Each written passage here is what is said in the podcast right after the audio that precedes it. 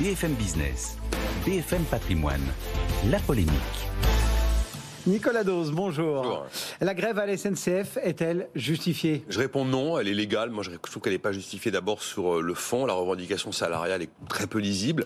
Alors, euh, les grévistes opposent euh, le calcul de la direction qui dit vous avez eu plus 12% en deux ans. Ah, ils disent oui, mais euh, la direction, elle met les primes dans les plus 12%. Vous retirez les primes, c'est pas plus 12%. C'est vrai, c'est vrai. Euh, sauf que des primes, c'est quand même de l'argent. Alors oui, ça varie hein, en fonction du nombre de jours, de dimanches, jours fériés ou d'heures de nuit que l'on peut faire. Des primes, ça rentre quand même dans la rémunération globale. Donc oui, c'est pas du fixe. Oui, ça ouvre pas le droit à la retraite, mais c'est de la rémunération. Et quand vous regardez sur deux ans, eh bien, le pouvoir d'achat des cheminots, objectivement, a largement collé à l'inflation, ce qui n'est pas le cas de la majorité des Français. En plus, faut pas oublier qu'il y a des négociations salariales en cours pour 2023 qui vont en mettre une couche. Donc là, j'ai du mal à trouver ça justifié sur le fond. Ça, c'est l'aspect euh, salaire. Quels autres arguments soulèvent des interrogations dans cette grève? À la forme de la grève. Une grève de contrôleurs anonymes sous un format hybride. On dépose des préavis sans appel à cesser le travail, avec un collectif énigmatique créé, sur Facebook et un porte-parole qui reste anonyme. D'ailleurs, les syndicats sont divisés. hein. La CGT a dit drôle de technique ce off là.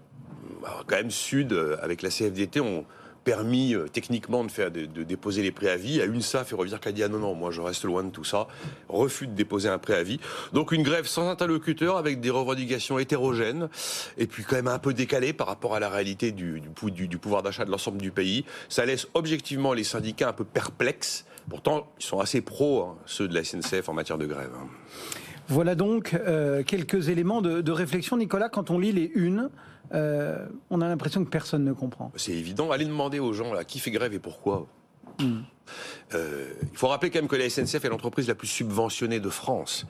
Et que, à l'occasion de la réforme de 2019, on a basculé 35 milliards d'euros de dette SNCF en dette publique nationale. Pas mal de boîtes qui aimeraient bien avoir ce genre de traitement. Il faut bien rappeler aussi que la SNCF avec Air France sont les entreprises qui ont été le plus aidées pendant Covid. Quand vous êtes une entreprise qui peut se permettre d'endetter avec la note souveraine de l'État français, c'est sympa. Pas mal de boîtes qui aimeraient vivre ce, ce type de circonstances.